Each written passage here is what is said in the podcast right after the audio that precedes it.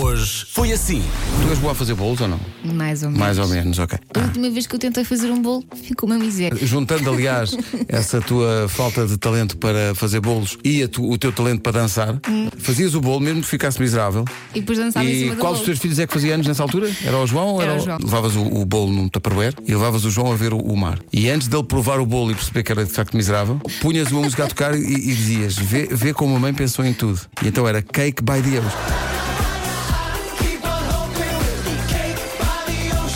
Estamos agora em condições de falar com Tina Turner. Passávamos uma manhã nisto. Está ao telefone. Bom dia, Tina. Dia!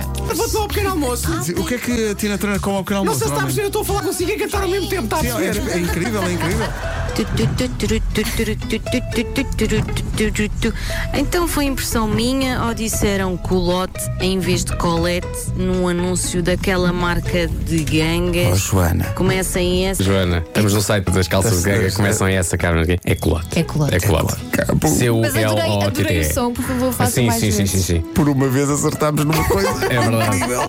É um bocadinho chato os senhores ouvintes estarem sempre. Não se diz desta maneira, disse aquela, disseram isto em vez daquilo. tê, tê, tê, tê, tê, tê. Mas tenham calma, senhores ouvintes. Estou preparando o pequeno almoço, o quadro vai abaixo, o micro-ondas pifa.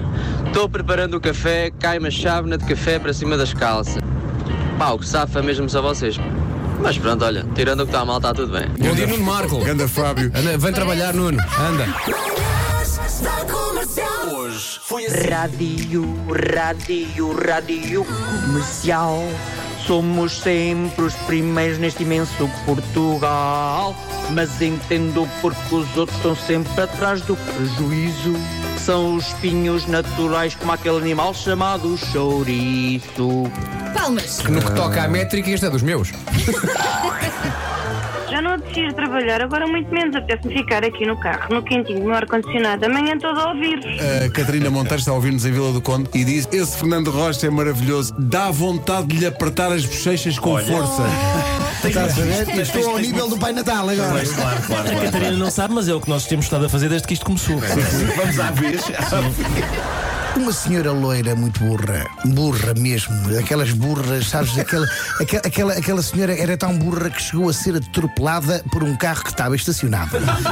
E entra numa loja de vestidos de noiva e disse: Bom dia, eu, eu gostava de comprar um vestido de noiva, mas eu tenho aqui uma dúvida: porque é que há noivas que, que- que vão vestidas com um vestido branco e há outras que vão com um vestido pérola bege? E, e o senhor da loja explicou: Olha, se a senhora for virgem, se nunca praticou o ato sexual, pode e deve eh, vestir um vestido de noiva branco. Se a senhora já não for virgem, não pode, logicamente, usar branco, portanto, tem mesmo que, que levar um vestido de pérola. Ah, muito bem. Então a senhora já se decidiu o que é que vai levar? Eu quero levar um vestido eh, branco, m- mas o batom tem que ser pérola, está bem?